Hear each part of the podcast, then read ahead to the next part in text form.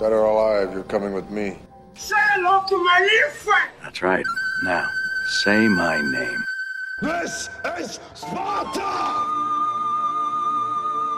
Tarja Nerd apresenta Oh, freedom!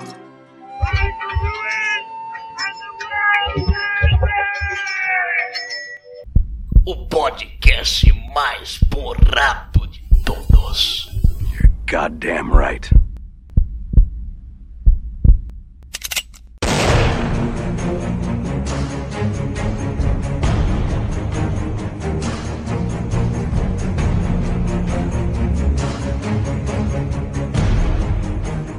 Eu sou o Daniel e isso aqui parece, mas não é um Nerdcast. Oi, eu sou o Raul e eu comprei a Batalha do Apocalipse porque eu queria pegar uma garota. Puta merda! Surprise, motherfucker. Aqui é o Bruno falando de novo. Vamos lá pro Tarja Cash.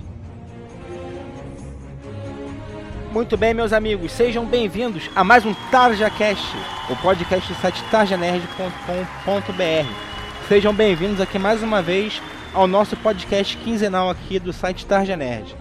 Hoje falaremos aqui sobre A Batalha do Apocalipse, o livro que foi a porta de entrada e o cartão de visita de Eduardo Spohr, o grande autor dessa obra aí que fez muito sucesso com milhares de cópias vendidas no Brasil e no mundo. Vamos aqui discutir e debater a grande obra A Batalha do Apocalipse. Se você ainda não leu o livro, vá lá, compre o seu livro, leia, depois volte aqui e fique sabendo da nossa análise sobre o livro. E se você não estiver nem aí para tomar spoiler na cara, o problema é seu. É isso aí. Hum.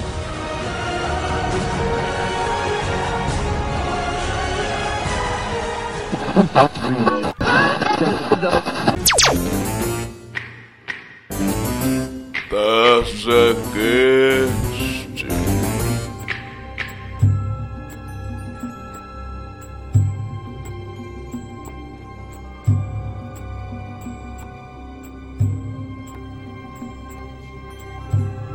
Antes de mais nada, queria aqui fazer um convite para vocês a curtirem a nossa página no Facebook do Tarja Nerd e também curtir e seguir o nosso perfil em outras redes sociais, como Twitter, YouTube, Google+.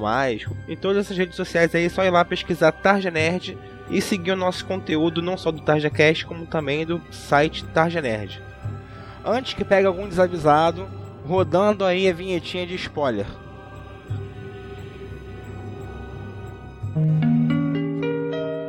Este episódio contém spoilers. Spoilers. Spoilers. Spoilers. Use por sua própria conta e risco.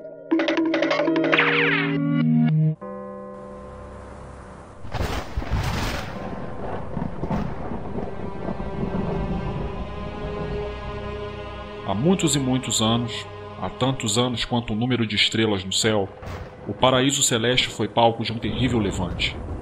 Armados com espadas místicas e coragem divina, querubins leais a Yahvé travaram uma sangrenta batalha contra o arcanjo Miguel e os anjos que o seguiam. Deus, o supremo senhor de todas as coisas, continuava imerso no profundo sono em que caíra após ter concluído o trabalho da criação, o descanso do sétimo dia. Enquanto ele permanecia ausente, os arcanjos ditavam as ordens, impondo seus desígnios no céu e na terra. Sentados no topo de seus tronos de luz, cada um deles almejava alcançar a divindade. Concentrando todo o poder debaixo de suas asas, os poderosos arcanjos, onipotentes e intocáveis, utilizavam a palavra de Deus para justificar sua própria vontade. Revoltados com o amor do Criador para com os seres humanos e movidos por um ciúme intenso, decidiram ir contra as leis do Altíssimo e destruir todo o homem que caminhasse sobre a terra, acabando assim com parte da criação do Divino.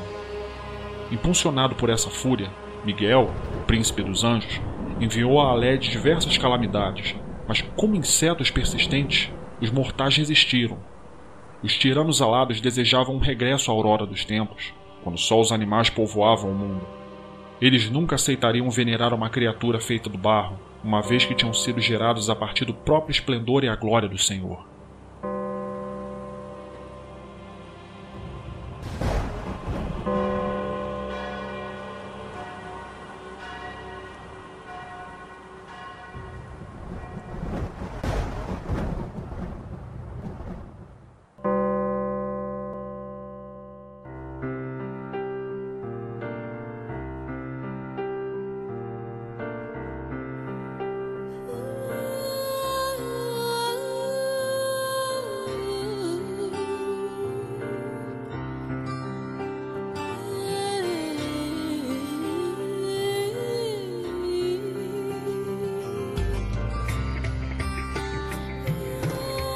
Só pra deixar bem claro aqui pra galera, eu ainda não consegui ler o livro. Tá na minha lista aí de leitura de livros que tá interminável, tanto de livro quanto de série, quanto de filme aí que mas aí eu pude observar aqui, até pela. que já me foi explicado, conversado comigo aqui, que assim, não tem um livro brasileiro com precedência igual, né? O tipo de história, com a temática da história, né? Uma aventura, uma ação completamente contextualizada, pelo que pude observar aqui, por várias coisas, né? Mas principalmente pela religiosidade, né, cara? Usar a mitologia cristã e judaica para escrever histórias e tudo mais não é uma novidade, entendeu? Não. Mas ele, ele como brasileiro fazer isso e do Foi, jeito que ele foi sem fez é precedente, realmente. Que assim, em outros países, né, você tem experiências bem-sucedidas, né? De autores, cine- é, cineastas que usaram esse background judaico-cristão, quebraram algumas coisas, mantiveram outras, e foram experiências bem-sucedidas, né? Agora, aqui, em termos de Brasil, acho que o Batalha do Apocalipse foi a primeira grande experiência nerd, né? Com relação à literatura, né? Com relação à produção literária, efetivamente, que houve uma divulgação maior. Eu acho que o Batalha do Apocalipse foi sem precedente. Que, que vamos lá, o que, que é a Batalha do Apocalipse? Você vai ver uma história épica, porradaria intensa, sabe, foda. É uma coisa que se você gosta de Cavaleiros do Zodíaco, você vai gostar disso aqui, porque tem umas porradarias estilo Cavaleiros do Zodíaco, na minha, no meu ponto de vista medíocre. Você vai ter um background cristão e judaico grande, né? Então se você conhece alguma coisa de Bíblia, você vai reconhecer alguns personagens. Mas vai ter muita ação, cara. Mas se você gosta de RPGzão, essas, porra, esse conceito aí de aventura, é bem maneiro, cara. É um prato cheio. Se você quiser aventura, você vai encontrar no Batalha do Apocalipse. Se você quiser porradaria, você vai encontrar também. Se você quiser, assim, reflexões sobre a condição humana, você vai encontrar também. E se você quiser encontrar romance, você vai encontrar também. Então, pronto, agrada a todos os públicos. Bem, o Batalha do Apocalipse é um livro que conta a história de Ablon. É um anjo que era um querubim, né, que é uma das castas de anjos nesse universo do Eduardo Spohr. E ele é renegado por ter feito um levante contra as ordens superiores angelicais, que são os arcanjos, né, de castas superiores. E daí então, há toda uma trama aí entre anjos e demônios, conchavos, é, intrigas, em que Ablon está, está permeando todas elas. Que, logicamente, como todos sabem, né, que toda essa trama vai até surgir o grande apocalipse. Também a gente vai encontrar um romance clássico, vilões maquiavélicos, vilões porradeiros, entendeu? Tipo, o cara sempre tem um subchefe. Cara, é um tipo de história assim, que não, realmente não tem precedente, cara. É uma aventura que te envolve, né? Até o texto dele, cara, consegue te envolver de uma forma assim, muito atraente, né? Forma que também que descreve as batalhas e a forma que Uhum. ele insere todo esse contexto, né, cara? Na, numa realidade que você sabe que é uma fantasia, mas ele consegue contextualizar e puxar fatos históricos. Não precisa ser fatos, né? Até histórias aí de, da mitologia mundial aí, de diversas mitologias. Né? Ele cria um ponto de toque, né, entre é, a, a tradição judaico-cristã, né, Yahvé, o nascimento de Cristo, etc. Ele cria um ponto de toque desse mundo judaico-cristão ocidental com outras religiões pagãs também, né? Aí entram nisso, né, o- os deuses orientais, entram nisso o, o- o panteão grego, o panteão romano. E assim, é, é um diálogo que faz um sentido ali, pelo menos para aquela trama, essa, essa inclusão, né? Ele conseguiu criar esse ponto de, de, de toque, né? Sim. Pra um brasileiro escrever isso, né? Tu vê que assim, né? Ele bebeu de muitas fontes, assim, diferentes, né? Sim, sim, é um cara que você consegue lendo ele, você fala, ah, eu peguei isso aqui, hein? É, isso Peguei aqui eu, eu sei de onde fez. veio. Pois é. É. Porra, quem não associa a ira de Deus ao meteoro de Pegasus, por favor, né? É, Retire-se. Retire-se dele. da sua insignificância, realmente. Eduardo Spoh aí, é, pro pessoal do Mundo Nerd, é um velho conhecido aí, participante do Nerdcast, né? Não é à toa, eu sou um ouvinte do Nerdcast, sempre fui. E sempre me amarrei nas participações dele. Eu vejo que ele é uma pessoa assim, né, cara, que é mais ligada à contextualização social das coisas, né, cara? Não só social, né, mas toda essa contextualização histórica. É, é uma pegada muito humana, né? O Batalha do Apocalipse não poderia ser escrito por um cara que. Como é que eu vou dizer? Como é que eu vou explicar isso? Por exemplo, eu adoro ficção científica, adoro. Mas um autor de ficção científica, às vezes ele pode cair no perigo de não ser um cara muito humano. E você vê que o Eduardo Spohr é um cara que. Se, ele- se um dia ele escrever uma ficção científica, não vai ser aquela ficção científica asimoviana de ficar descrevendo conceitos de raciocínio muito lógico e máquinas, é, ficar pois é. pensando maquinários. É justamente, porra, toda a ideia da, da humanidade, do que é ser humano, é o que move essa obra, né? É, Então- esse, segundo ele, foi o objetivo de escrever Batalha do Apocalipse, né? Trazer os eventos do mundo, assim, por exemplo, as guerras, a possibilidade da, da humanidade se autodestruir pelos seus próprios meios, né? Por exemplo, por uma bomba atômica. É trazer, assim, esses eventos visto a partir da perspectiva dos anjos. Mas só que esses anjos são extremamente humanizados em, em Batalha do Apocalipse. Já percebeu que todas as, as histórias que a gente tem com deuses e divindades, eu acho que é quase uma via de regra, né, cara? Pra você. Porque até você, como é que você, humano, vai escrever um ser não humano, né, cara? É Pois quase é. que é quase que impossível, né? Você, ele, o- só se essa divindade não aparecesse na sua história, né? Como o, o HP Lovecraft faz, né? Ele quer escrever algo não humano, é justamente é esse elemento que não vai aparecer na história dele. Pois é. Justamente. Inclusive, o, o Arthur Charles Clarke é, é, usa também esse, esse, esse tipo de conceito, né? Por exemplo, é, tem lá né, o, o monolito do 2001 Odisseia no Espaço que você não sabe se lá o que, que é aquela porra, mas é uma inteligência alienígena, você só precisa saber disso. Então ele não, não expõe tudo pra você, realmente.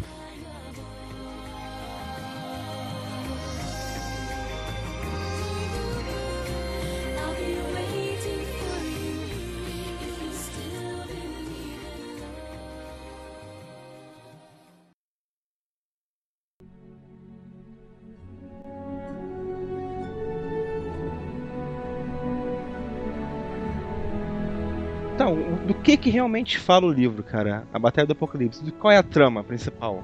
Eu diria que é a história de Ablon, o personagem principal. É a saga dele, a saga épica dele. Eu sempre li Ablon, né? Porque assim, eu tenho o costume de ler literatura francesa, né? Júlio Verne, é, Hum, Alexandre Dumas. Momento monóculo. Literatura É, francesa. literatura francesa. tem lá os arcanjos, né, que foram os encarregados de administrar o mundo celeste, né, depois da- do descanso de Deus, né. Aí você tem lá, né, Miguel, Lúcifer, que na história original, né, na, na Bíblia, né, é, Lúcifer não é um arcanjo, Lúcifer é um querubim, mas ele adaptou, né, o Eduardo Spor adaptou para fazer sentido no universo dele. Então você tem aí Miguel e Lúcifer que é, que são os dois caras que realmente estão tramando o apocalipse. Você vai saber isso no final do livro. Spoiler. É, spoiler total. E, assim, dos arcanjos principais, você tem Miguel, Lúcifer e Gabriel, né? Porque é entre esses três que vai se dar realmente o- os embates, né? Que vai se dar a discordância, né? Tem também o- os Elohims, né? Que são o- os anjos, assim, que eles estão na, na, na Aled, né? Na realidade humana, para poder entender os seres humanos, para poder estudar os seres humanos. Tem também os Ofanins, que são os anjos mais próximos da imagem que a gente tem, por exemplo, do- dos anjos da guarda, né? Que eles estão ali para proteger e zelar e orientar os humanos da melhor forma possível. Tem também os serafins. Os serafins, é, eles, eles seriam assim os burocratas do céu. Eles são arrogantes, eles acham o combate físico uma, uma- um combate de tipo baixo, né? O, o verdadeiro combate para eles é o embate de ideias, né? O embate teórico, é um embate conceitual. E também tem os querubins, que são as classes guerreiras, né? É a classe ao qual faz parte o Ablon, o Apollyon, esses outros anjos mais guerreiros. É, acredite se quiser, né? Por incrível que pareça, né, as pessoas podem pensar assim, ah, tem, eh, é uma história de, de fantasia, de anjos, né, que retratam o universo judaico-cristão, então tem lá, de um lado, os anjinhos, bonzinhos, e de um outro lado, os demônios, que são a parte malvada. Mas não é bem assim a trama de Batalha do Apocalipse, né? Na trama do Batalha do Apocalipse, o- o- alguns anjos são os verdadeiros vilões da parada, né? Ele quebra um bocado essa expectativa eh, quando você vê essa parte, né? Quando você olha pro livro, você espera, porra, é uma batalha de anjos contra demônios, mas tem um, um complô ali entre os próprios anjos, né? Isso foi realmente surpreendente. O Sam e o Jim estão na história? Não, não, não estão, não estão. Mas, cara, tem coisas assim, não vou dizer que parecidas, mas é aquilo- que eu falei, essa ideia de pegar o universo cristão e fazer uma história não é muita novidade. Até uma, uma série que até gosto, mas enfim, admito que não é uma, uma grande história. Supernatural trabalha com isso. Só que o, que eu acho que foi legal do Eduardo Spor é que, por exemplo, quando você sempre vai fazer uma história que existem demônios, geralmente a galera sempre foca muito no lado dos demônios. Porque é o lado mais massa velho, é o lado que dá pra você fazer as coisas maneiras. E raramente anjos aparecem nessa história. É difícil ter anjo, porque você vai ter que começar a pensar, pô, se tem anjo, então tem Deus, como é que vai ser Deus? Como é que vou colocar Deus na minha história? Isso vai dar um trabalho. Que legal que o Eduardo Spor fez é justamente ele conseguiu fazer uma história com anjos, tirou o problema dessa complicação de Deus e conseguiu fazer uma história que tem tudo, entendeu? Tudo pode ter tudo no universo cristão, não fica só em demônio.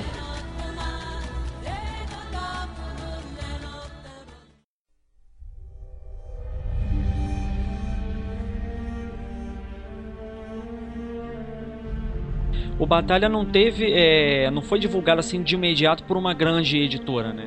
Teve todo aquele trabalho, né, dos caras angariarem fundos para poder eles mesmos gerarem as, as, as cópias, né? Produção, procurar realmente. editora. Pois é, é, foi uma coisa que nasceu assim no submundo mesmo da literatura.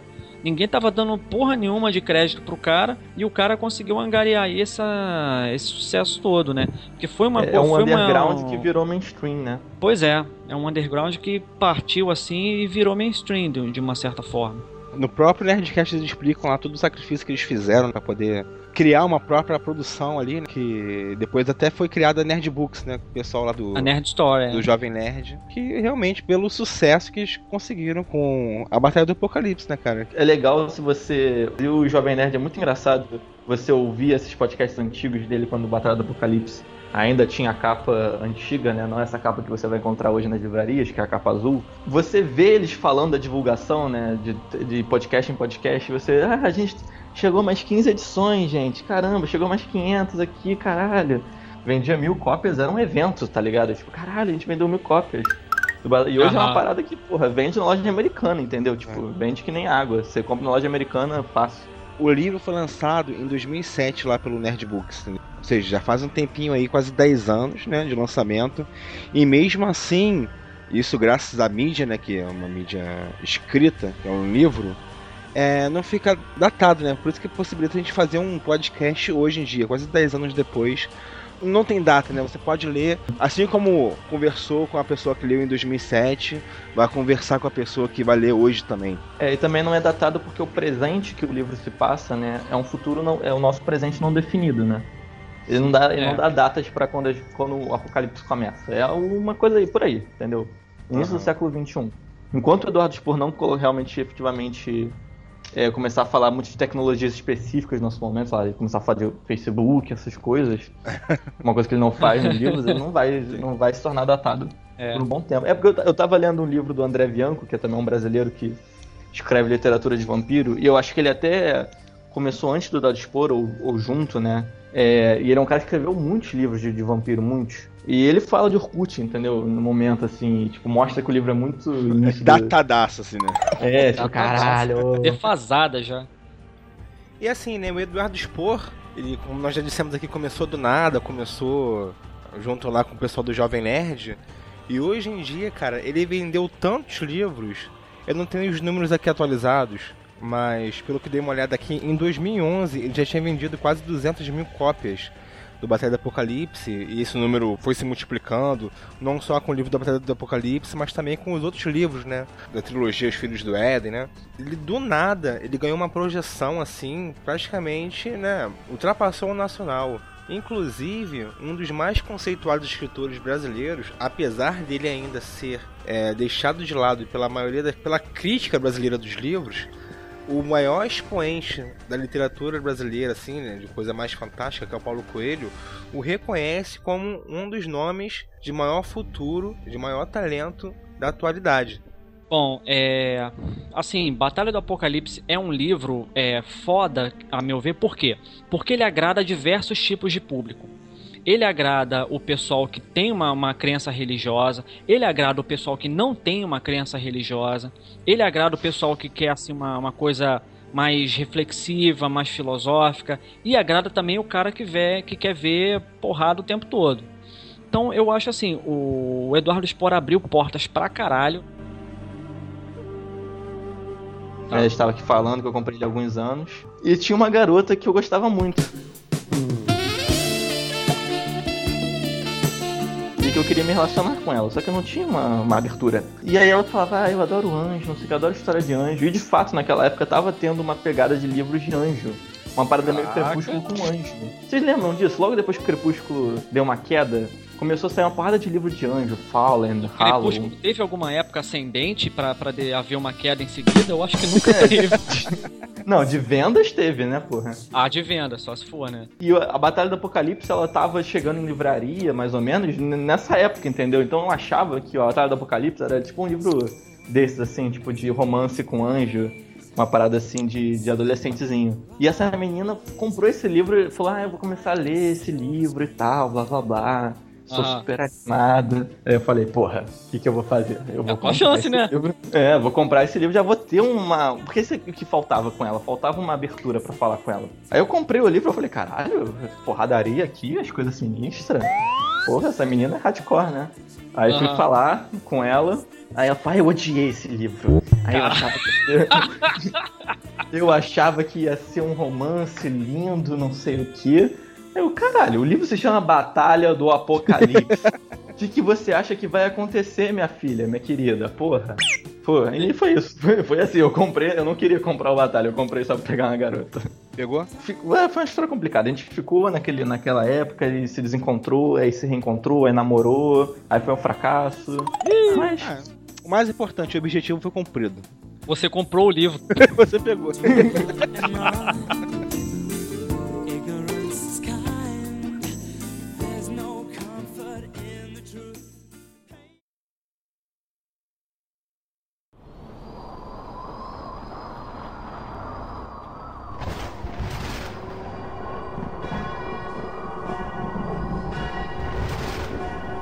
Decidido a eliminar de vez a humanidade, Miguel ordenou que os Ixins, a casta angélica que controla as forças da natureza, arquitetassem a destruição final. Submissos, eles derreteram as calotas polares e a Terra foi inundada por um volumoso dilúvio. Não obstante, os mortais novamente subsistiram. Diante de tanta morte e devastação, uma conjuração teve início. Em sua inocência política, os líderes dessa conjuração foram traídos por outro arcanjo, Lúcifer, estrela da manhã. O único que conhecia o plano dos revoltosos para libertar o paraíso da opressão a que era submetido. Quando o arcanjo sombrio denunciou as ideias revolucionárias, os rebeldes foram derrotados, expulsos do céu e condenados a vagar pelo mundo dos homens até o fim dos tempos. Enquanto a luz do sétimo dia brilhar, enquanto Deus continuar adormecido, os anjos renegados serão perseguidos e mortos pelos agentes celestiais.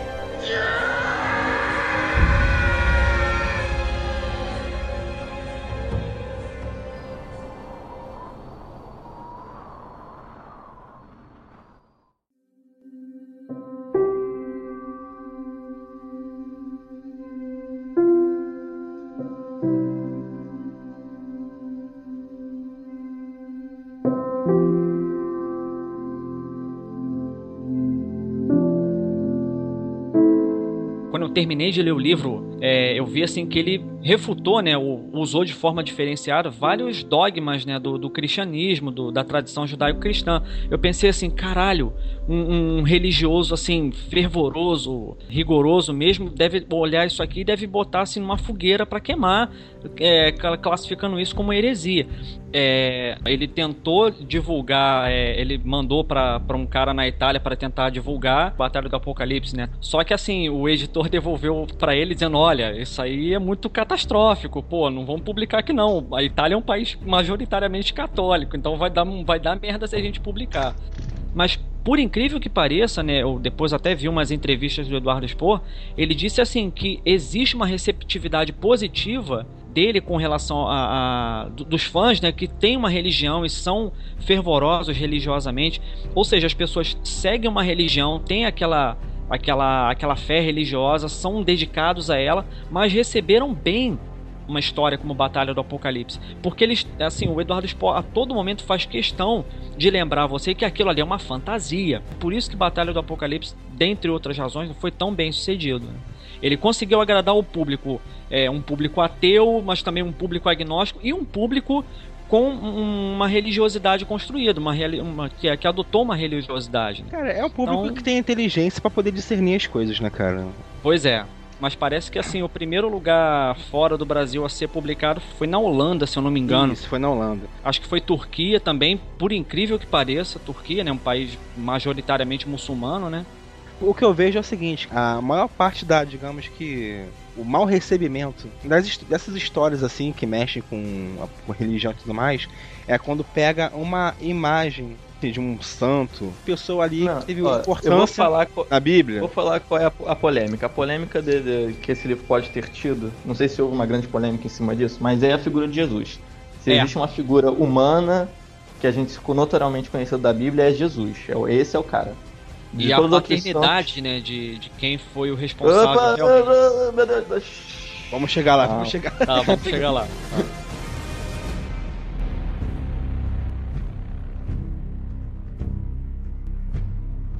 Tarja Cast.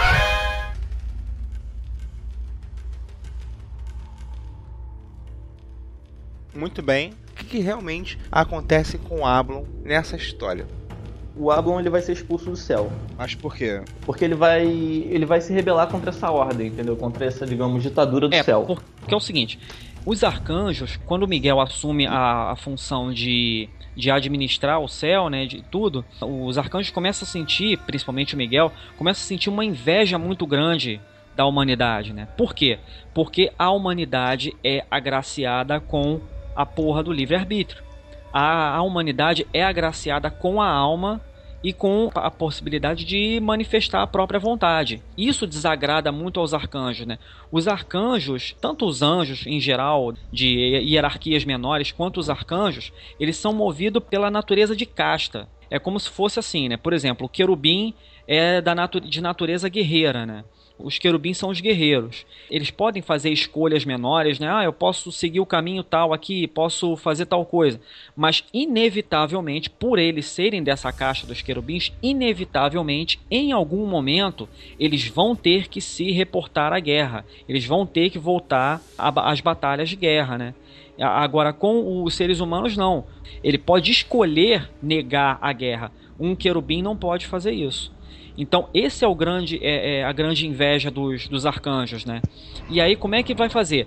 É, os arcanjos começam a elaborar uma série de catástrofes para tentar dizimar a humanidade. E uma dessas catástrofes é destruir Sodoma e Gomorra. E aí, como é que acontece a destruição de Sodoma e Gomorra?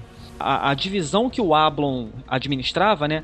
Acho que é a divisão das duas espadas, se eu não me engano, não é isso, Raul? Sim, o que, que ele vai fazer? Ele vai começar a discutir, tipo assim, olha, vamos lá, vamos ser sinceros. Se Deus criou essa porra, é porque é pra proteger essa porra, cara. Não é pra gente matar eles. E aí tem todo aquele discurso de que eles são seres da lama, que é também uma questão da Gênesis, né? De que Deus teria criado os humanos do barro. Começa a se ter essa discussão interna, né? De cara, como é que a gente vai lidar com os humanos? Porque, de certa forma, todos os anjos, toda a casta de anjos é deixada na Terra, ela existe, de certa forma, em função dos humanos. Pra justamente regular a, a vida humana, né? Porque se- Ensinar os se seres humanos a fazerem É. as coisas, né? se os humanos não existissem, eles também não teriam o, o, o que fazer, de certa forma. É isso que é engraçado da, da loucura do- dos anjos que querem destruir os humanos, porque eles vão destruir talvez até o que, que move a própria existência deles. Isso que é curioso. E o Abon ele vai ser expulso do céu justamente nisso, e aí a gente já vai embarcar na história dele da humanidade, como o próprio subtítulo do, do livro diz, da queda dos anjos ao crepúsculo do mundo, porque justamente o Abon ele vai existir durante toda a humanidade, ele vai viver a história humana na Terra. E a gente vai acompanhar essa história dele. Então a gente vai ter, digamos assim, pequenas pausas nessa trama geral do Apocalipse para ver pequenas aventuras do Ablon, que estão interligadas com a trama geral. Claro que estão interligadas porque é tudo cronológico. Mas, se a gente pensar no estilo de RPG, que é uma influência muito clara do Eduardo Spor, quem ouviu qualquer netcast sabe disso, ele tem pequenas aventuras, pequenas é, campanhas dentro do próprio livro. E isso está muito recortado pelos períodos históricos. Então, no momento que a gente estiver no cativeiro da Babilônia, a gente tem ali uma quest, digamos assim, do Ablon. Pois Quando a é. gente vem em que eu Roma, pensei também. é, a gente vai ter uma quest, a, a quest do Jesus, vamos chamar assim. Em Londres a gente tem a quest de Londres, da Inglaterra medieval. Tudo isso, Isso. está ligado à trama geral. Mas, por exemplo, vamos supor que se ele quisesse lançar isso separado. Ah, eu quero lançar cada questzinha aqui do meu livro, eu quero fazer três livros. Ele poderia ter feito isso. E interligar tudo no final. Não é totalmente linear, entendeu? A gente não vai ver a Batalha do Apocalipse É. totalmente. TarzaCast. Num primeiro momento da trama, né, quando o, essa divisão do Ablon é designada para exterminar para exterminar Sodoma e Gomorra. O Ablon não concorda com isso e pior, essa, a divisão que era do Ablon foi comandada pelo pior inimigo dele, que era o Apollyon. Ele se rebelou com isso, juntou os que aderiram à causa dele e foram expulsos, né? Aí começa a, saga dos anjos renegados. Então, num primeiro momento, é, você vê é, assim o processo de humanização do Ablon. Isso fica muito claro depois dos episódios de Babilônia, né? Quando ele conhece a Shamira. Primeiro, ele está interagindo com um, um outro ser humano ele está interagindo com a, a, aquelas condições né, da, da, dos seres humanos, né? Tem um rei tirânico, cruel, que escraviza um monte de gente, e ele está agindo aí como um, um, bom herói tradicional, né? Tentando ajudar a amiga dele, né? Que é a Istar, e ao mesmo tempo ele tenta fazer alguma coisa por aquelas pessoas que estão sendo escravizadas ali. Mas é o, o momento de mais, mais assinalou a, a, a, humanização do, do Ablon foi quando ele tacou a espada, né? No fosso para ela desaparecer, para assim, esqueci minha espada. Porque é o seguinte, tem aquela coisa da natureza de casta, né? Um querubim vive da guerra e ninguém vive da guerra se não tiver a arma para combate. Então é aquilo, né? Ele, ele até cita essa frase no, no, no, texto. O querubim não vive sem a espada e a espada não vive sem o querubim. Então, quando ele joga a espada fora, jogou a arma dele, que define ele como guerreiro, aí ele abandona a condição de querubim, né, de guerreiro, para se humanizar. Então, isso fica claro num primeiro momento, e depois tem toda uma trajetória de volta do Ablon à condição angélica. É uma outra parte, né? Se você não entendeu tudo isso que o Bruno falou, é basicamente ele pegou a armadura de Cavaleiro do Zodíaco dele, jogou no fosso, esqueceu e não é mais Cavaleiro do Zodíaco.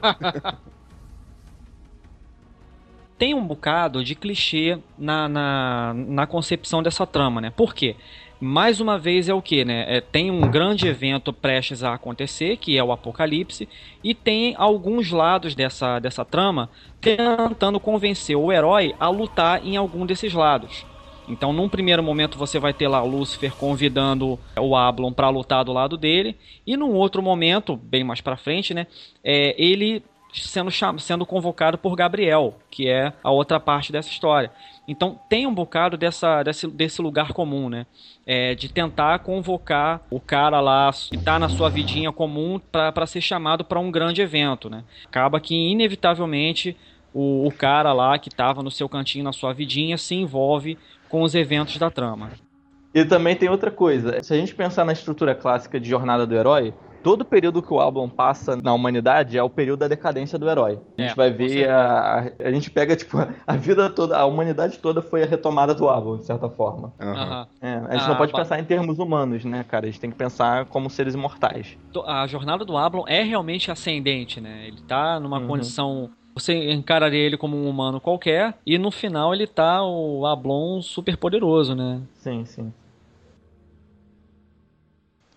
Cara, eu acho que uma coisa legal a ser dita sobre o Ablon é que ele é um cara muito fodão e tudo mais. A gente, só que a gente vê a parte dele decadente. Ele é o grande senhor fodão do céu durante as guerras etéreas. O que, que foram as guerras etéreas? As guerras que os arcanjos foram lutar contra esses deuses humanos, né, digamos assim, que foram criados pelos humanos, de certa forma. Porra, o Ablon foi um grande general nessas batalhas, ele lutou com vários deuses. Então ele é uma espécie de assassino de deuses para todos os efeitos um, ele já é um grande guerreiro no céu por causa disso, por causa dessas guerras etéreas. Assim como o Apollyon também foi, era muito grande, muito poderoso também nessas guerras. E o que é uma parte que não está no livro, mas que, porra, cara, daria mais uns cinco livros aí, cara. Imagina, só lutando, o Ablon lutando contra outros deuses, estilo God of War, tipo, ah, já estou jogando dinheiro na tela para ler isso. Porque o Eduardo Spor, aliás, ele criou um universo que eu fico imaginando assim, se até ele, até agora só ele escreveu sobre esse universo.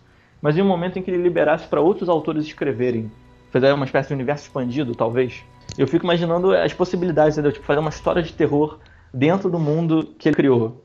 Entendeu? Bom, maneiro, fazer, fazer outras vertentes, fazer uma investigação, tipo, um cara já no nosso mundo, no nosso presente, investigando é, questões mágicas, entendeu? Fico imaginando várias histórias assim, tipo um detetive de, sente o tecido da realidade, tem uma ligação com magia e começa a investigar assuntos mágicos dentro do nosso mundo. Dá para é fazer uma série de é, dá para fazer uma série de coisas. Eu pensei numa coisa mais Constantine, na verdade, mas pode ser. Vocês falaram agora aí, Raul e Bruno, sobre deuses etéreos, né, de guerras etéreas. E eu vi que tem o conceito de plano etéreo nesse Spor verso, né? Nesse mundo que o Eduardo Spor criou. E o que seria esse plano etéreo? O plano etéreo é o plano onde se encontram os deuses pagãos, né? É, é exclusivo, é de uso exclusivo do, dos deuses pagãos, né? É, quando a devoção humana, né, cria esse, esses, essas entidades, né, eles adquirem né, habilidades, eles adquirem skills, né, a capacidade de modelar determinadas partes da realidade. Mas, Pode por exemplo, falar. dá um bom exemplo de planetário. Por exemplo, o Monte Olimpo. O Monte Olimpo estaria no planetário. O mundo das fadas, que em determinado momento o Ablon vai entrar. Asgard também, né? Então todos esses é. locais que essas culturas criaram estão nesse planetário. Da ilha do, onde o rei Arthur vai morrer, até o Monte Olimpo, até o mundo dos mortos egípcios. Tudo isso, teoricamente, está nesse planetário. E daí que vão ter as tais guerras etéreas, né? Quando os arcanjos vão perceber que eles não são os bambambãs, né? Que os seres humanos tão, é, têm uma devoção pelos deuses pagãos e aí estão disputando ali, ali, o domínio com os deuses pagãos. Então, uh, os anjos vão entrar em guerra com os deuses pagãos, né? Que aí vão ser as chamadas guerras etéreas. Então, mas uma coisa que é importante também, digamos, nessa estrutura de como o universo funciona, é o conceito Ai. do tecido da realidade. Toda vez que os humanos começam a ficar mais afastados da magia, o tecido da realidade aumenta, ou seja, é uma proteção. Então uhum. vai depender do grau de, de afastamento com o divino que os humanos têm. É. Então, uma grande cidade, uma grande, uma grande metrópole, não tem um tecido da realidade alto. Floresta, é. por exemplo, floresta geralmente são locais que têm um tecido da realidade baixo. Por isso que a floresta é sempre associado a coisas místicas, com fadas, duendes, essas coisas. Entendi. Rituais, né? É, rituais, essas coisas. Então, esses é, eventos de anjos vindo para a Terra e tal, eles acontecem justamente porque são locais onde o tecido da realidade está fraco. Por que, que é isso? O tecido da realidade está fraco ou está forte? Justamente porque nós humanos, de certa forma, nós regemos o universo pela nossa vontade, mesmo a gente sabendo ou não, o fato da gente acreditar em alguma coisa torna ela mais possível. Então, a partir do momento que os humanos eles têm conhecimento dos anjos, e sabem que eles existem, é muito fácil para um anjo chegar lá. Muito fácil. Por isso que ele fala que no nosso mundo, digamos assim, no século XXI, é muito difícil ter qualquer evento de magia, porque as pessoas estão muito descrentes com a magia, as pessoas acreditam na ciência. A ciência é a palavra de ordem do, da vez. Então o tecido da realidade fica cada vez mais forte, fica mais real, digamos assim, mais menos mágico. E justamente no, na aurora do mundo, onde o homem estava aberto à magia e acreditava nessas coisas, porra, anjos descendo, metendo a espada, loucura, mulheres e crianças correndo, fogo caindo do céu, e é justamente quando Sodoma e Gomorra vai acontecer. Tanto que tem uma parada que os anjos, quando estão na Terra, eles não podem abrir as asas dele de anjo e meter a porrada.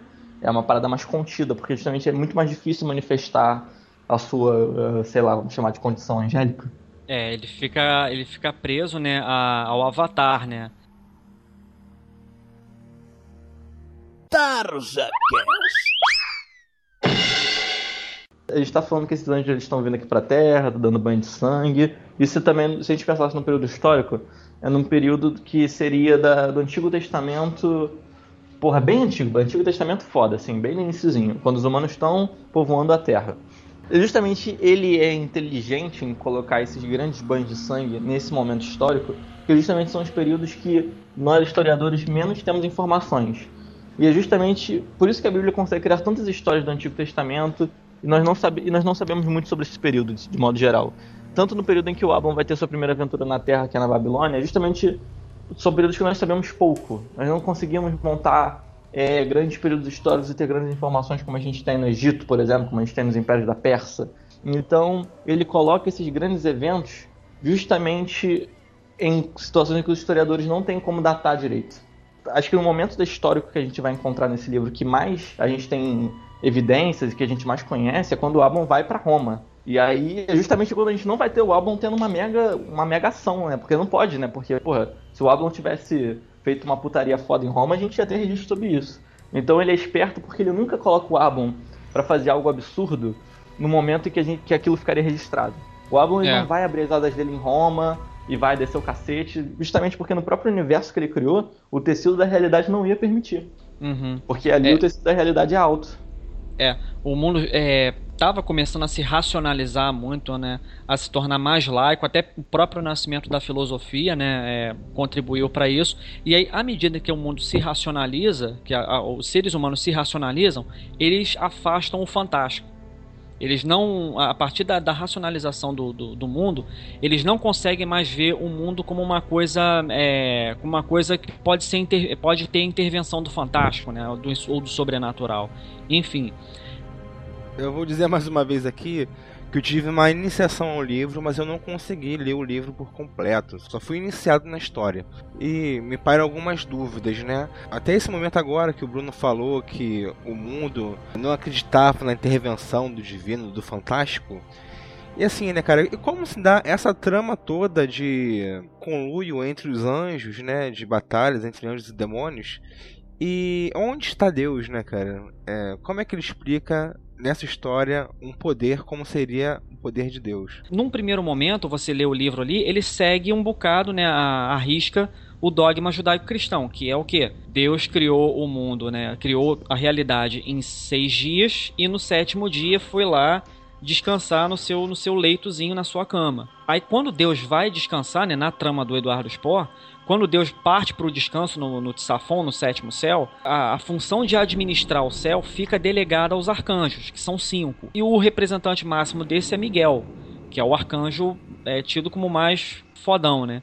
Os anjos também tão em dúvida com relação à existência de Deus, com relação à, à permanência de Deus, né? E, e, a todo momento, quando os anjos, os outros anjos perguntam para ele, pô, quando é que Deus vai acordar para resolver o, o, problema de vez da humanidade, né? Para fazer a humanidade ficar nos trilhos de novo, que a humanidade está se degradando cada vez mais e tudo mais. É, então, quer dizer, os próprios anjos começam a duvidar da existência de Deus, né? O ápice dessa parte é quando o Uziel, né? Logo assim, na, na, numa das primeiras cenas, né? O Uziel, que também é um arcanjo, o Uziel chega lá no Monte de Safon para tentar, porra, o, o, Miguel, ah, porra, afinal de contas, Deus tá aí ou não tá, caralho? E aí tem a, a, conclusão, né, de que Miguel faz valer a vontade dele, não, ninguém vai saber onde está Deus. Os próprios anjos, né, têm essa questão fundamentalmente humana que é se perguntar por uma inteligência que regulamenta a realidade. Isso eu achei, assim, um dos pontos mais fodas do livro, realmente. Antes, os Cavaleiros de Ouro tivessem feito essa pergunta pra Ares, né? Porque, Mas caralho, é, é, é muito parecido nesse sentido. É, não, e até, tipo, que eu tinha falado de Cavaleiro do Zodíaco, como as lutas acontecem, né? É, é muito Cavaleiro do Zodíaco.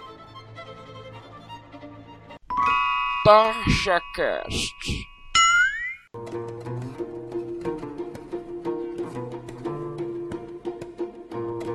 A gente tá falando, falando, de Deus, acho que a gente já pode, já com spoilers, que, cara, Deus está, entre aspas, morto nesse universo, né? E por que, que ele morreu? O que, que ele fez? Não, ao meu ver, no Raul, eu entendi dessa forma. Ele tem uma espécie de matéria. Essa essência, matéria vai... eu acho que seria a melhor palavra, não? É, essência, sim, verdade. E essa essência é o que vai formar a alma humana. Vai formar, e de certa forma, o que está ligado ao livre-arbítrio. Nós temos livre-arbítrio porque a nossa alma é formada pela essência de Deus e todo mundo carrega um pouco de Deus consigo. E é justamente o que a gente estava tentando explicar sobre por que, que, a alma humana vale tanto. Por que, que os humanos são seres tão importantes perante a demônios, anjos, arcanjos e seres muito maiores do que nós mesmos. É justamente porque a gente tem uma essência de Deus dentro da gente. Nós temos algo valioso dentro de cada um de nós. Por isso que demônios vão querer fazer acordos sobre isso. Por isso que quando nós morremos, a nossa alma tem que ir para algum lugar. Porque isso faz parte de uma essência muito maior. Pois é, Deus se torna aí uma, uma consciência coletiva, né? A consciência de que a, a humanidade tem é, a capacidade de escolha, e justamente por ter a capacidade de escolha, ela sabe o seu lugar no mundo sendo a criatura favorita aos olhos de Deus, né? Então eu acho que, que é isso que é, é exatamente isso que na mitologia do Eduardo Spohr faz com que o, os seres humanos sejam tão caros para Yahvé, né? Por isso é que Yahvé prefere os seres humanos a todos os outros seres. Por quê? Quando ele atribui a alma aos seres humanos e os seres humanos também podem escolher, também podem criar, também podem destruir, então, é, isso aproxima os seres humanos né, da vontade divina. Então, eu acho que é por isso o que a Vé preza tanto pelos seres humanos, né? Não, eu concordo. Tanto que eu, eu concordo que é justamente uma coisa que ele usa para quem estava tanto falando no início. Ah, existem outras religiões no mundo do Eduardo Spohr.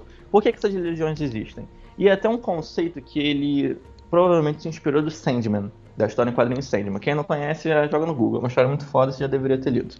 É... Leitura pré-requisito. Né? Se a gente descobrir que você não leu Sandman, a gente vai atrás da sua carteirinha de nerd, hein, cara. Pelo menos ter escutado a música, né, cara, do Metallica. É, é. exato. Então, qual é, qual é, a parada do Sandman? Como, por que, que as divindades existem? Porque nós acreditamos nela. Então, a partir do momento que tem uma porrada de gente acreditando, sei lá, em Zeus, Zeus vai começar a existir.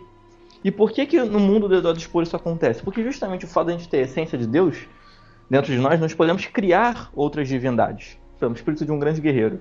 Ele vai ser cultuado porque ele foi um grande guerreiro e as pessoas vão pensar tanto nisso e vão gastar tanta, digamos, entre aspas, energia espiritual nisso. Devoção. Essa- é, é como se a nossa devoção tivesse uma, uma, uma espécie de energia praticamente, né? Porque dá forças para esses espíritos. E esses espíritos vão acumular isso, vão acumular e vão acabar se tornando deuses menores. E é aqui que temos um pequeno problema, talvez, religioso, porque existem todos os deuses. É, tudo bem que o nosso o Deus cristão não existe mais, né? Digamos assim, o deusão. Mas são, Yahvé. é, são todas criações secundárias desse mundo que foi criado por Deus, né? Por Yahvé. Mesmo a gente tendo um mundo que teoricamente todas as religiões existem, ainda assim é um mundo cristão. É isso que eu queria deixar claro. Eu fico pensando como é que pessoas de outras religiões que não sejam da matriz judaico-cristão enxergam isso, entende? É uma parada complicada. Eu- eu- Mas eu consigo entender perfeitamente porque o Brasil, apesar dele ter diversas outras religiões, ele ainda tem, carrega uma matriz cristã muito forte, né? Desde a sua história. É- é- se torna na- natural na nossa vida, é naturalizado, no melhor termo. Pensar dessa É. forma, né? Uhum.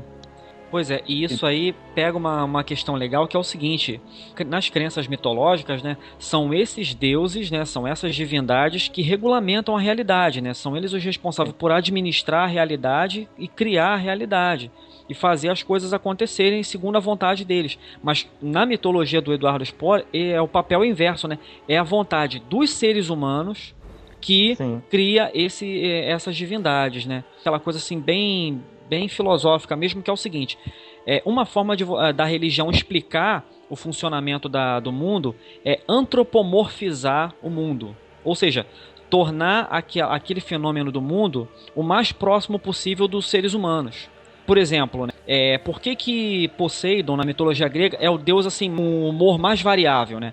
Para simular o movimento das marés, realmente. Numa hora o mar tá lá calminho, numa boa, e numa outra hora tá uma porra de uma tsunami vindo em cima de você. Então, de uma hora para outra, es- essa condição climática né, do mar pode mudar. Então, como é que os gregos explicavam isso? Né? Olha, é o temperamento de, de Poseidon que tá, tá na merda aí. Alguma merda a gente fez que deixou o cara puto. Então, essa é uma forma de, de tentar explicar, né? Então, eu acho que o, o Eduardo Spohr foi muito feliz em usar esse aspecto, né? São os seres humanos que, pela devoção deles, né, pela capacidade criativa, criam divindades para poder explicar a realidade. né?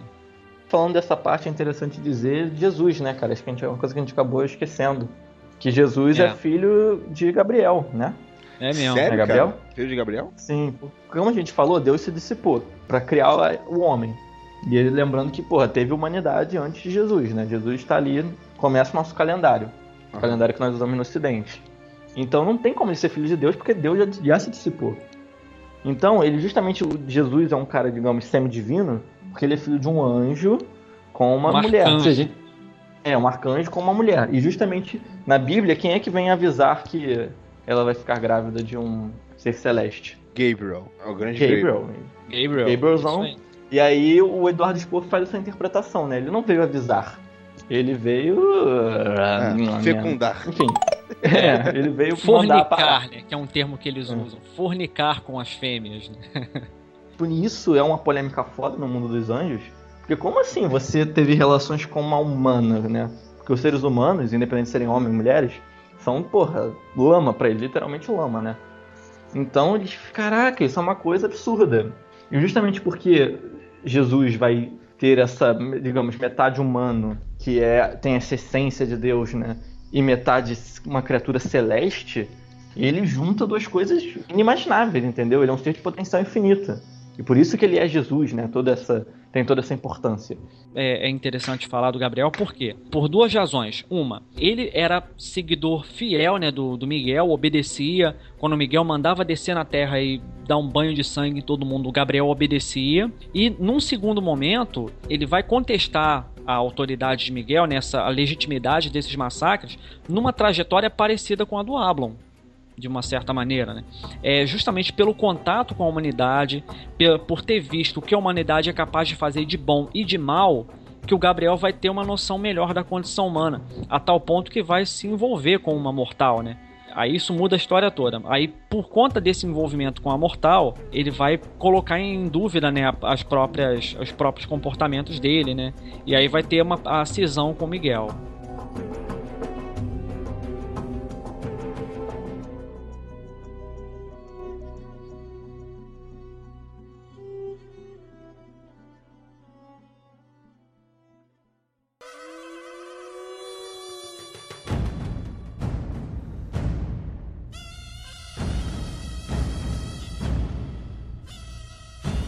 É, mas uma, uma parada que eu achei, assim, curiosa no, no livro foi o seguinte: o Ablon é um herói tradicional, isso não dá para negar é o herói moralmente valoroso, ele sempre vai estar tá defendendo aqueles que, que, precisam de ajuda, e ele tem também né, um, um aspecto tradicional na, na, quando a história dele é contada, que é a jornada ascendente. Né? Ele tá lá no cantinho dele, no, no, na, na birosquinha dele, sei lá o que, e aí num, dado, num outro momento ele está governando, ele tá comandando legiões no quarto céu, para a Batalha do Apocalipse propriamente dita eu fiquei realmente muito surpreso com, esse, com, com essa boa receptividade que a, a, o público teve com o herói tradicional Yablon, né? Você tocou num tema maravilhoso, essa questão do herói tradicional.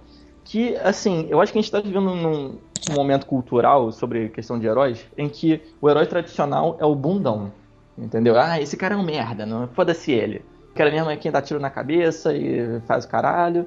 E, tipo, eu acho isso um, um pouco triste porque justamente toda a noção do herói é que, cara, ele vai fazer uma coisa bacana no final. Ele pode não ser o cara mais simpático do mundo, ele pode ser aquele herói rabugento, um herói às vezes duvidoso, mas que no, final se passa uma mensagem maneira. Porra, eu acho muito maneiro ter um livro na minha estante de um cara brasileiro que fez um, um, herói valoroso. Que eu olho pro Ablo e falo, porra, esse cara aqui é parceiro. Tomaria uma cerveja com o Ablo, entendeu? O próprio Eduardo Spohr fala isso, né? Porra, o Ablo é tudo que eu queria ser, cara é, existe o contraponto que é de, desse, herói, desse herói tradicional que é um personagem decadente, né? Que é o Orion. O Orion, Sim, né? Que é um personagem muito legal, por sinal, muito. Porra, muito foda. O Orion foi um, um Elohim, ou seja, daquela caixa de anjos destinada a ficar entre os seres humanos, a conviver para entender os seres humanos. E aí, é, o Orion é o cara que vai governar a Atlântida, vai se tornar o rei de Atlântida. Quando a Atlântida é destruída por meio do dilúvio, ele fica puto da vida, e aí a primeira chance de revolução, de, de rebelião contra os arcanjos que mandaram a destruição da própria cidade, o, o, o Orion vai abraçar. E aí ele abraçou logo quem? As ideias de Lúcifer. Lúcifer tinha seus próprios planos funestos, né? O Orion abraçou a causa de Lúcifer e, por consequência, perdeu a luta, né? E eles foram expulsos do, do, do paraíso para habitar o Sheol, né? Que na, na visão tradicional é o inferno. Então o Orion tem aquela tra trajetória decadente, realmente, né, de que um dia foi rei e agora está rebaixado a, a, um infernal, em contraponto com o Ablon, que é um, um herói tradicional em ascendência, a tal ponto que, assim, é uma das cenas mais tocantes para mim, né, no, no, no, no, Batalha do Apocalipse, é logo a, a primeira cena, né, quando o Ablon tá no, no, no, ombro do Cristo Redentor e ele encontra o Apollyon, né, que o Apollyon vai vai, vai fazer uma proposta para ele. Ele encontra o Orion. E é, errei. Oh, é, ele encontra o, o Orion no, no Cristo. O, o, Orion olha assim pro, pro Ablon e caraca, o, o Ablon é tudo que eu queria ser, mas eu admito, eu não teria coragem o suficiente de levar a cabo esse heroísmo do Ablon. Eu não teria culhão para poder ser igual ao Ablon, porque o Ablon, por ser um anjo renegado, é o cara que enfrenta com naturalidade a morte e a solidão fica assim um contraponto legal, né, entre o herói ascendente, né, e o herói, assim, o herói decadente, né, que no caso seria o Orion, né, que depois acaba se redimindo realmente. Bom, falamos aí do Nao Ablon, né, do Orion, falamos aí de alguns vilões dos arcanjos e faltou a gente esmiuçar melhor, né, o inimigo número um do Ablon, né, que é o Apollyon. Que é, o Apollyon é um, um querubim também, extremamente forte, extremamente grande e assim, ele tem um apreço muito grande pela violência, né? É, eu achei interessante essa coisa de assim, você fazer um anjo voltado para a guerra e ele ter essa vontade, né, de participar dos massacres, esse prazer de ele ser o agente destruidor, ele ser o, vilão da coisa, né? Que cria é, mais um, um, ponto que serve de oposição, né, de contraponto a concepção tradicional do Ablon como herói. Você falou que ele é o principal inimigo do Ablon. Eu encaro ele mais como inimigo físico, assim. Ele, eles têm essa parada de, da, da luta e tal, porque a gente também tem que botar que o Ablon também tá ligado a essa questão da guerra. Bem ou mal, ele é um guerreiro, para todos os efeitos. Então ele tem essa rivalidade com o Apollyon por uma questão de guerreiros, eu acho. Guerreiros que têm uma rivalidade. Mas eu diria que o grande vilão dele é o cara que expulsa ele do céu, né, cara? Aí fica, fica a dúvida, né? Se é Lúcifer que traiu ele ou se foi o Miguel. Eu acho que é o Miguel, cara, porque eu, eu sinto que ele que, que cria toda essa situação, sabe? Porque, bem ou mal, o, o Ablon não teria passado por todo esse martírio do, Apesar de no final esse martírio ter se revelado uma coisa boa, porque ele conhece Shamira e tudo mais, e ele se torna humano e blá blá blá, é o cara que inicia essa, essa derrocada dele. E o Apollyon, ele, tudo bem, ele tinha uma rivalidade no céu, trocava umas porradas, era, era escroto. Mas assim, a, se o, ele não tivesse sido expulso no céu, a vida dele ia continuar, entendeu? Ia ter aquela rivalidade ali, mas a vida dele ia continuar.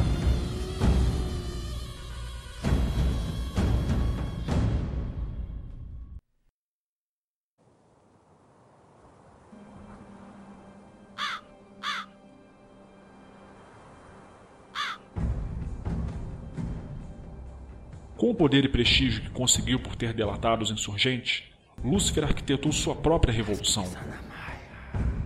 Movido por interesses nem um pouco justos, o Arcanjo Sombrio pretendia tomar o Principado de Miguel e ascender acima mesmo do Criador, coroando-se em Tsafon, o monte da congregação, e tornando-se assim igual a Deus. O filho do alvorecer não queria apenas vencer seu irmão, desejava tornar-se ele próprio Deus, subjugar não apenas o monarca, mas também Yahvé. Muitos anjos, revoltados com a política celeste, não conheciam as motivações egoístas de Lúcifer e se juntaram a ele. Ao descobrir a traição, o príncipe dos anjos declarou nova guerra e uma segunda batalha instalou. Por seus atos e ambições macabros, a estrela da manhã e seus seguidores foram lançados ao Sheol, poço obscuro de trevas e sofrimento, um lugar terrível, um cárcere permanente. Lá, o arcanjo sombrio governa e espera o momento certo para iniciar sua vingança. Hoje, os mortais conhecem essa dimensão pelo nome de Inferno.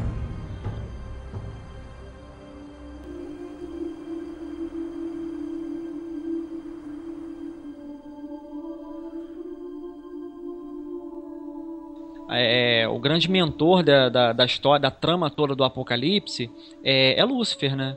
É, Lúcifer é o cara da retórica, da persuasão e tudo. Ele foi o cara que entregou a conjuração do, dos renegados, que se tornou dos renegados depois. Né? No conselho lá dos arcanjos sobre como destruir a humanidade, ele foi, apontou o dedão, né, e disse: Olha, esses caras é, não querem a destruição da humanidade, então expulsa eles. Essa expulsão toma contornos bem diferentes, porque é o seguinte: tá, vou entregar o final de novo, se vocês quiserem me matar, é o seguinte, é, acaba que Miguel e Lúcifer estavam aliados nessa situação toda. O Apocalipse só começa por conta é, dessa vontade de aliança de Miguel com Lúcifer. E o verdadeiro pivô dessa aliança foi Lúcifer, né? Por que, que eles se aliam, né? Aparentemente seria uma ideia contraditória, né? O príncipe dos céus, né, Miguel, se aliar a Lúcifer, né? Ao príncipe do inferno, no caso. Porque é o seguinte, eles dois se aliando, eles teriam todo o cosmo para eles. Miguel administraria a parte celeste, né? O Lúcifer ficaria responsável pelas partes sombrias. E aí que tá, eles poderiam manejar essa, essas forças em conjunto e da maneira como eles quisessem. Eles estão aí usurpando a, a vontade humana, né? a, vontade de, a vontade de intervir nas coisas. Eles estão querendo usurpar o livre-arbítrio que foi negado a eles por Deus né? e foi concebido aos humanos. Então, é, a melhor forma de aniquilar os seres humanos é aniquilar, é usurpar aquilo que eles têm de mais caro, né? que é a, a capacidade de escolha. Né? Gente, o, e o que, que é um apocalipse nessa história, cara? Cara, é o, é o fim desse mundo como a gente conhece, entendeu? É o fim da jornada humana. Sim, mas é, é a, batalha, é a batalha entre Lúcifer e Ablon, Ablon contra Miguel, como é que é? Não, não, aí é que tá, olha só. No, você, você leu o livro praticamente assim, até, até metade pro final do livro, você lê o livro acreditando assim, uma hora Yahvé vai acordar, vai julgar justos e injustos, né? E vai ter o apocalipse e vai todo mundo ficar feliz nas colônias humanas lá, os bonzinhos lá e os malvados sofrendo para sempre. Você lê o livro acreditando nisso. acreditando que ele está reproduzindo aí a, a crença fundamental aí, né, da tradição judaico-cristã. Só que é o seguinte, Deus dissipou a essência dele para constituir as alma, a alma dos seres humanos. Então Deus não existe. Então o que está em jogo aí? O Apocalipse se dá a partir do momento que Lúcifer e Miguel concordam em uma união. Antes né, de ter a, a cisão, Lúcifer e Miguel concordavam na destruição da humanidade. E agora, o, o, Apocalipse realmente seria o quê? A consolidação dessa união entre Miguel e Lúcifer. E aí, claro que a humanidade vai pra merda, né? Fica aí o slogan do, do, do, do Alien versus Predador, né? Whoever wins, we lose. Não importa quem ganhe, nós perdemos. É, não é a luta de, de do, dos celestiais contra os infernais, né? como a gente pensaria numa, numa, numa concepção tradicional. É, na verdade, o contrário, né? É a união de Miguel com Lúcifer, que vai colocar em xeque a existência da humanidade, né? Aí fudeu. Quando a gente fala de Deus, apesar dele ter se desfeito, se tornado uma essência que parte que está dentro de cada um de nós, né? Porque essa é meio que a mensagem no final é uma visão que é esperta né, no sentido de criar uma trama, porque qual o problema quando você cria uma trama de anjos e demônios? Como é que você vai ter uma tensão se existe um ser onisciente, onipotente que teoricamente poderia intervir naquilo? Então, para mim, a jogada dele de tirar é. Deus é justamente para poder ter uma história, né? Porque, porra, se existisse Deus nesse mundo, ele ia falar, não, gente, parou, parou essa putaria. Cairia por terra a tese principal do livro, que é o livre-arbítrio, né? E até questão filosófica. Isso.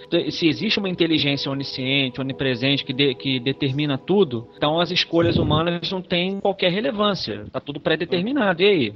Nos fudemos do mesmo jeito no livro fica isso muito bem claro, ele particionou a alma dele, Deus particionou a essência dele para atribuir exclusivamente à alma humana, porque é da alma humana que nasce a vontade e a liberdade, né, que é o livre-arbítrio.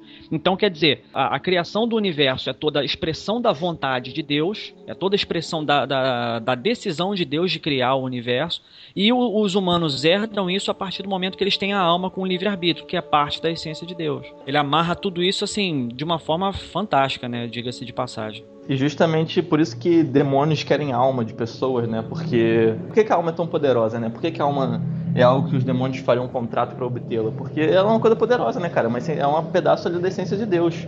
Pois é. Então você tendo, você tendo uma alma, você automaticamente está se tornando mais poderoso.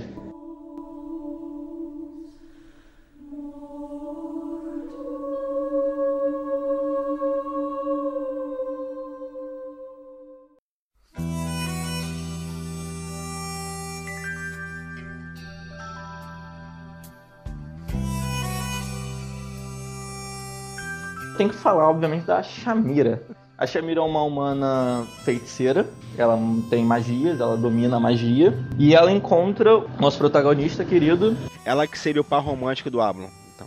Sim, ela acompanha ele desde o cativeiro da Babilônia até os dias atuais, né, digamos assim. Então ela vive também tanto quanto ele na Terra. É. E aí, justamente por ela viver todo esse tempo, ela vira a feiticeira motherfucker, porque ela vai acumulando magia, conhecimento, e magia e conhecimento. E, porra, ela é a fodona. Entendi. Uhum. Tipo assim, e... ela é muito melhor do que a feiticeira do He-Man, então, pelo visto. Ah, a feiticeira do He-Man era uma merda, né, cara? Fazer é, uma feiticeira, é. estou ficando fraca. É, estou perdendo as minhas forças.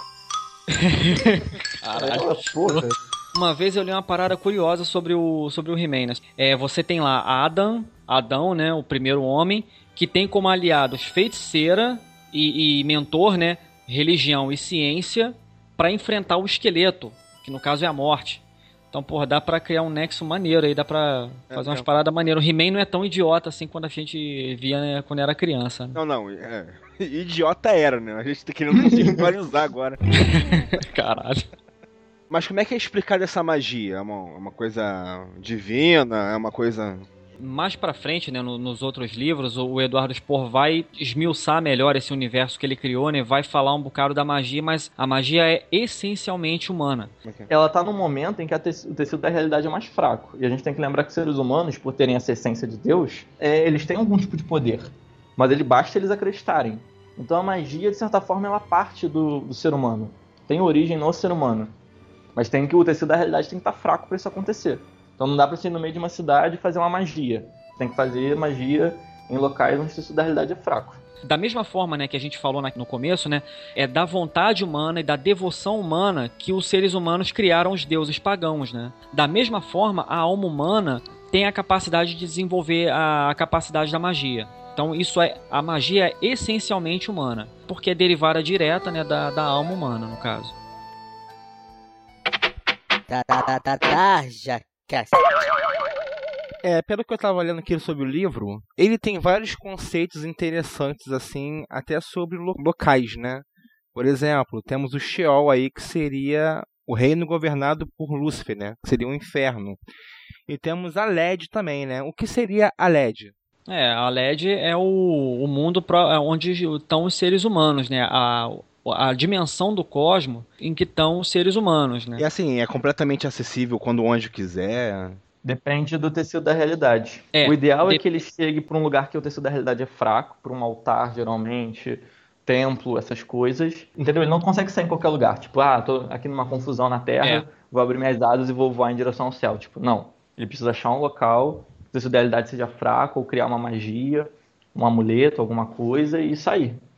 Não, Tipo e depende Matrix. No também. Matrix você não podia sair em qualquer lugar, você não podia ser deslogado em qualquer momento. É, tinha que achar um telefone. comparação. Entendi. Cara, sobre o inferno tem uma coisa bacana pra se falar, porque o conceito de inferno que a gente tem hoje, principalmente o conceito visual que o Eduardo Spor usou e que outros livros já usaram, ele vem muito de- da Divina Comédia. O mundo é, infernal, ele é separado num sistema medieval, ou seja, feudalista. Os senhores do inferno, né, os demônios de maior importância, eles detêm parte do inferno. São é os muito duques do parecido- inferno, né? Diga-se de passagem. é, tanto que ele usa, é, tanto que ele usa o termo duque, é justamente porque isso foi um conceito imaginado na Idade Média de como seria o inferno. O tanto que se a gente pensar a Divina Comédia, ela já é considerada uma obra de literatura renascentista, mas ela ainda é muito calcada em- no mundo medieval. Apesar da Itália não ter tido grandes feudos, não, uma estrutura feudal, é muito nesse estilo. A, idade, a, a igreja cristã pensava o inferno e tentava explicar o inferno da mesma forma em que ela via os feudos. Então esses duques eles têm controles, eles controlam regiões, controlam almas perdidas naquelas regiões, que uma alma perdida ali que vai sofrendo, vai se tornando um demônio, porque justamente Deus não vai pensar, ah, vou criar demônios, parece ser uma boa ideia. Não, esses demônios têm Não. que surgir de algum lugar. E vão ser dessas almas castigadas que vão se tornando cada vez piores por serem constantemente castigadas e sofrer e tudo mais. Ele vai se basear nisso numa literatura cristã já existente, entendeu? Ele foi com certeza atrás de textos medievais para criar esse mundo, né? Esse mundo infernal. É. E o céu também, o céu também tem muito de divina comédia, essa ideia de sete círculos do inferno, sete círculos do céu. É algo que já estava aí na- no conceito cristão, apesar da Divina Comédia não ser um livro oficial da Igreja Católica, ele acabou sendo canonizado extraoficialmente porque ele ficou enraizado no, no imaginário, né? Principalmente no visual. É, é ma- uma coisa assim que eu, que eu achei diferente, né? É, quando a pessoa ia pro inferno na Divina Comédia, tinha um lugar específico no inferno para que ela pudesse desembocar lá. Por exemplo, se o cara foi um advogado filho da puta, aí tinha uma parte no inferno que era destinada aos advogados. Tem uma parte no inferno destinada aos clérigos, por exemplo, aos eclesiásticos. Ele faz uma reconstituição do mundo, da visão de mundo que as pessoas tinham na Idade Média, né? O Dante Alighieri, no cara no caso, né, na Divina Comédia, ele faz essa reconstituição da, da mentalidade do mundo deles por essa relação, né? Na mitologia do Eduardo Spohr, não é assim, né? Todas as almas que são condenadas, elas vão inicialmente pro mesmo buraco. E você, se você quiser crescer, se tornar um general do inferno, você que faça por onde. Então, eu acho que essa foi a, a maior diferença, assim, né, que eu, que eu encontrei numa comparação inicial, assim, com a, com a Divina Comédia. Quer dizer que então que o inferno é, é meritocrático. Pois é. O, o- tem um diálogo. Quem do, diria? Tem um diálogo do Lúcifer com, com o Ablon, né? Que quando, quando o Ablon vai no inferno pra ouvir a proposta de Lúcifer, né? Aí ele fala, o Lúcifer fala alguma coisa do tipo, porra, é, olha só pra, pra esses caras aí que morrem em bondade. Eles vão pra aquelas colônias chatas pra caralho, ficam lá e não tem oportunidade de crescer, porque os arcanjos não vão deixar. Mas só que no nosso caso. Porra, no caso dos demônios é diferente. Todas as almas que chegam aqui podem crescer. É um trabalho, é uma parada difícil. Eles vão suar pra caraca. Mas eles podem chegar a, a- a ter legiões inteiras sob os comandos dele e tal. Aí quer dizer, o inferno é totalmente meritocrático, cara. Então fica aí, né? Eu acho que estamos no inferno, então.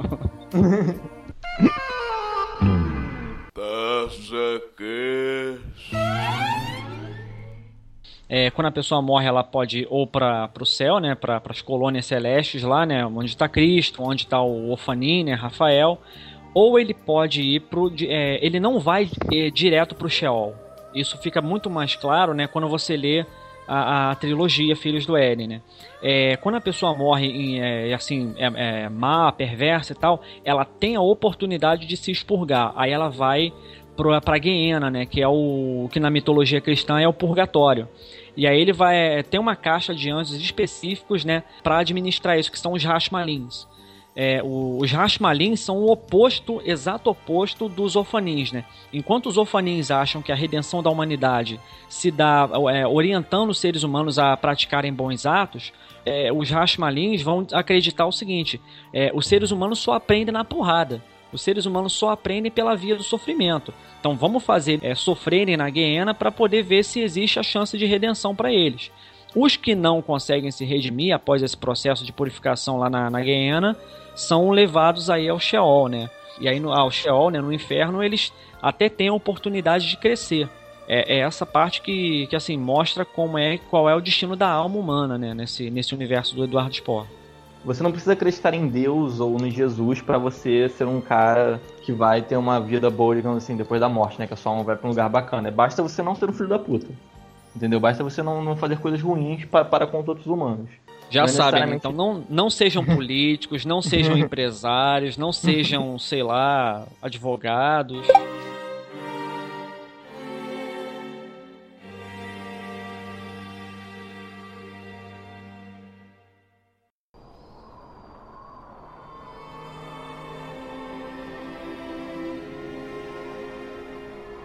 Muitos milênios se seguiram às duas guerras angélicas, e então os humanos reinventaram o período das grandes catástrofes com suas próprias armas modernas. No céu e no inferno, o Armagedon marca o início de uma nova era. Quando o ciclo for completado, Deus despertará de seu sono e todas as sentenças serão revistas. O tecido da realidade cairá. Antigos inimigos se enfrentarão e não haverá fronteiras entre as dimensões paralelas. Esse será o dia do ajuste de contas o crepúsculo do sétimo dia se aproxima e a noite cairá em breve.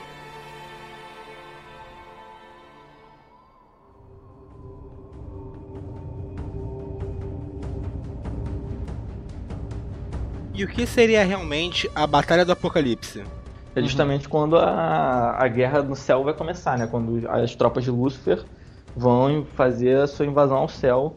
E aí a gente tem uma parada legal que na Bíblia se fala no, no Apocalipse que as trombetas do, vão soar indicando que o Apocalipse está chegando, né? As sete trombetas, se eu não me engano.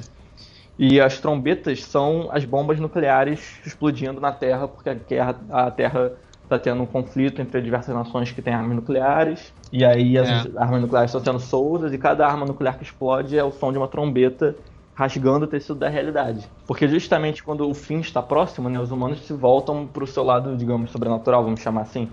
E aí, conforme os humanos começam a acreditar e a rezar muito, o tecido da realidade vai também se, se esvaindo, né? E aí é possível que Lúcifer vá pro, vá pro céu.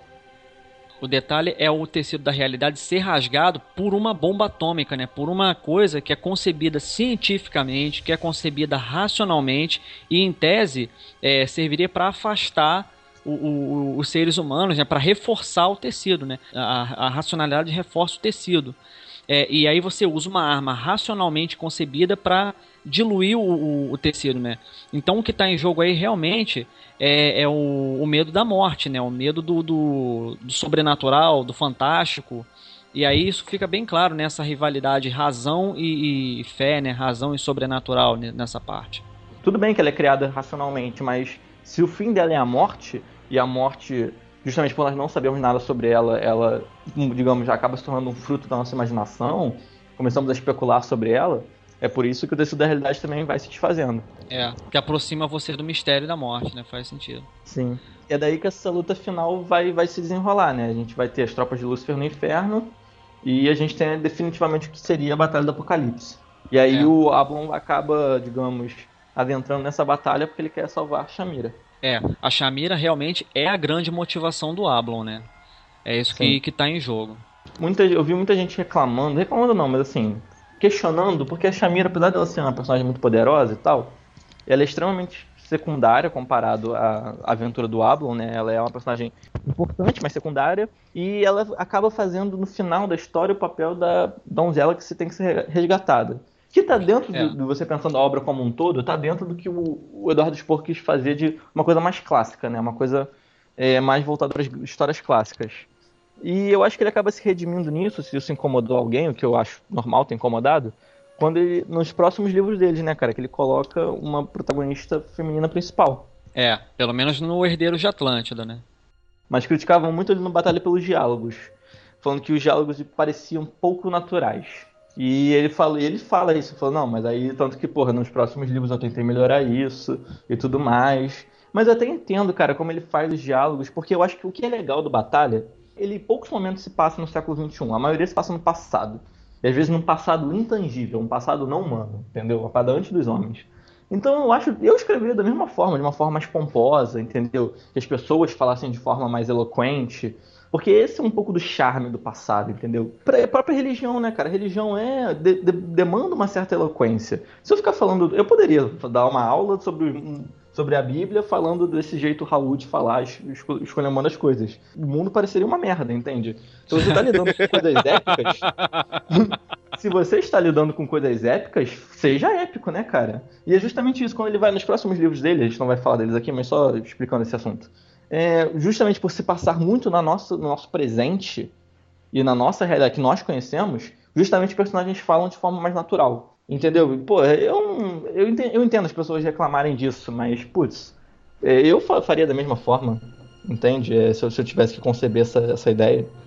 Por exemplo, ele tá numa época até que a própria linguagem era uma coisa complicada, né? De se, de se conceber e tudo. Como é que você vai adaptar isso pra um diálogo assim, como se estivesse no século XXI? E aí, parceiro, tudo bem? É, sim, sim. Cara.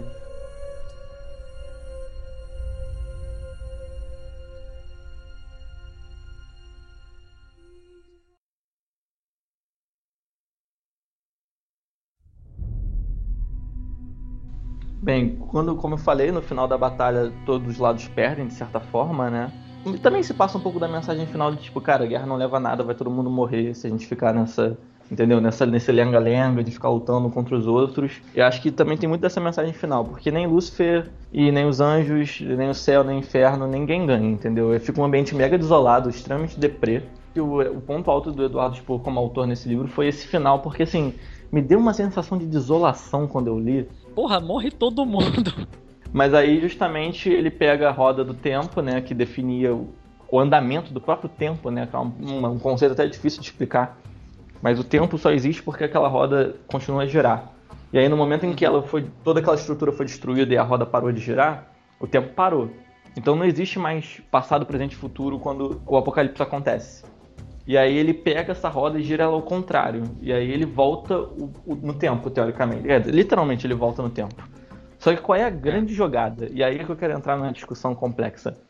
A Shamira fez um feitiço nele, um feitiço que protegeria ele de um golpe físico e de um golpe mental. Ia dar tipo uma vida extra pra ele, A fisicamente runa falando. da mente e a runa da- do corpo, né? A runa do corpo Isso. protege contra golpes é, e a runa da mente é, protege ele do esquecimento. E aí é que tá a Mas parada aí do que negócio. tá. Mas aí que tá, ela não falou esquecimento, porque senão ela já estaria, de certa forma, entregando o final. Ela fala qualquer golpe mental. Se alguém tentar É. mexer na sua mente, essa runa vai te proteger. Então, ele já tinha sofrido um golpe físico, não lembro como exatamente, eu acho que foi o Apollon que fez alguma coisa com ele. E a runa da mente, da, do corpo já tinha sido gasta. E aí a runa da mente é, ainda estava intacta. Então quando ele gira a roda, a runa da mente protege ele de esquecer. Então ele volta no tempo, mas ele sabe como vai ser o apocalipse. Ele sabe como vai ser a batalha final. É. E aí termina assim o livro. Ele, ah, puxa mira, vamos dar um passeio aqui de carro. E Mas ele sabe. ele lembra realmente do que aconteceu né, na da Batalha do Apocalipse. E detalhe que é o seguinte: em diversas passagens, a Chameira pergunta qual é o seu maior medo. E justamente o maior medo dele era esquecer. Esquecer o quê? É, os amigos que sofreram junto com ele, que morreram junto com que morreram é, em prol da causa, da causa dos renegados, né? Porque os renegados foram morrendo um a um, só sobrou o Ablon. Ele tinha medo de esquecer os amigos, de esquecer a, a, causa dele, de esquecer é, o motivo pelo qual ele luta. E acaba que a, a, runa da mente, dada por uma humana, que faz com que ele conserve na memória, né? as batalhas e tudo e o que aconteceu, né? Fica aí a aporia, né? Porra, e aí? Será que vai ser diferente? É, vai acontecer o apocalipse de novo, mais hora menos hora. Será que vai ser diferente? E aí fica ao encargo do leitor, né? Isso é que eu achei bacana pra caralho também. Mas então, mas aí eu gosto de imaginar que todos esses livros que estão saindo agora, né, que saiu o terceiro recentemente, eu gosto de ficar imaginando que eles se passam num mundo onde o Ablon lembra da batalha, entende? Uhum. É como se, ele tivesse, como se a gente estivesse vendo. Ele não, aliás, ele não diz isso em nenhum momento, o autor, né? E eu acho que se você perguntar para ele, ele vai falar que não. Mas na minha mente fica muito mais legal, se for assim. Ficar uhum. imaginando que todos os eventos que eu tô lendo nesses livros já são no mundo onde o Ablon sabe como vai ser o apocalipse. Não, ele, ele faz conexões com o do Ablon, né? Com os personagens novos, né? Mas, enfim, não vou entregar a trilogia para você. Você vai ter que ler.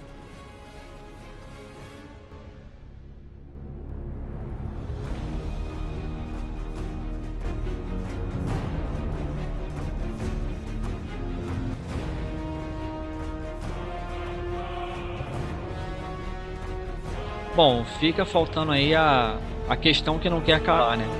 Qual é a luta mais foda do Batalha do Apocalipse? Cara, é porque no final, por exemplo, quando a gente já tá nessa luta final no céu e tudo.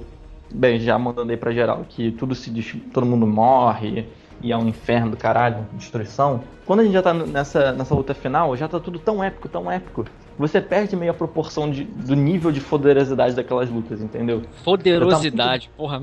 É. Entendeu? Você, você perde a noção, você fica tipo, cara, o que tá acontecendo?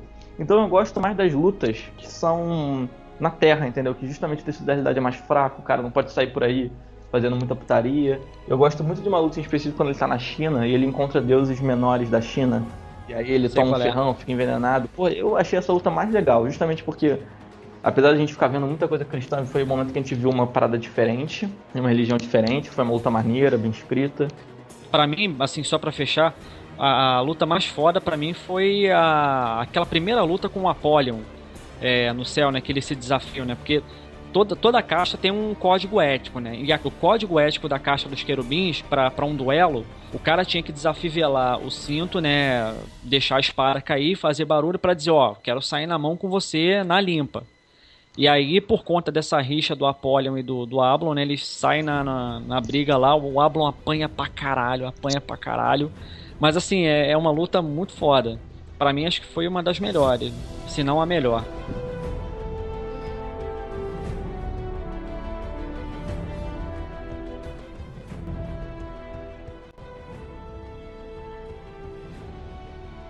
O, o próprio Eduardo Spohr já disse isso em, em, em outras ocasiões, né, que ele mudaria algumas coisas no, no Batalha do Apocalipse, como todo autor, né?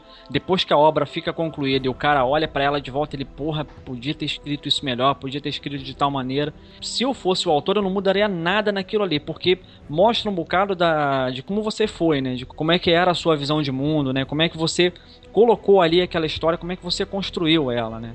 Você vê muita coisa é, nova aparecendo por aí. O Eduardo Spohr abriu, abriu bastante portas, né? Mas a trama do Batalha do Apocalipse eu gostei porque ela dialoga diretamente com a realidade humana, né? Ela, ela se coloca na perspectiva de um, anjo, de um, de um anjo, né? Mas ela tá a todo momento trazendo a condição humana para você. O medo da morte, é, a guerra como uma coisa atroz para os seres humanos, né, para aqueles que estão envolvidos. É, você traz aí a questão da, da existência ou não de Deus, na crença ou não de Deus. Então eu acho que é um livro assim que para guardar com carinho na estante e, e não só ler como também reler. Um grandes livros de fantasia, eles têm um, um problema de que às vezes eles podem ser muito complexos para se começar, porque eles criam um mundo muito complexos. É um Tolkien, por exemplo. Ah, vou pegar aqui um Senhor dos Anéis e vou ler tranquilão. Não é bem assim. Senhor dos Anéis é um, todo um trabalho para ler. Então, se você quer adentrar no mundo de fantasia, eu acho que o Batalha é um bom início, porque ele é épico o suficiente para te deixar animado. Ele é um livro que você, com um esforço ali X, você consegue alcançar a obra, você não vai precisar fazer um mestrado para entender ela, entendeu? Ela, ela é muito explicativa, bonitinha, ela não fica se forçando a ser complicada, ele é bem honesto, ele é um autor honesto, entende? Tipo, olha, minha, minha história é isso aqui, o meu mundo funciona assim, não vou ficar complicando despropositalmente. Então, eu acho que ele é uma ótima porta de entrada, entende? Para você adentrar nesse mundo de fantasia e depois partir pra coisas mais antigas, que são, tem uma leitura mais difícil, tipo um Tolkien, como eu falei. Cara, é uma parada muito rica, entendeu? É uma compra certa, digamos assim, se você ainda não tem.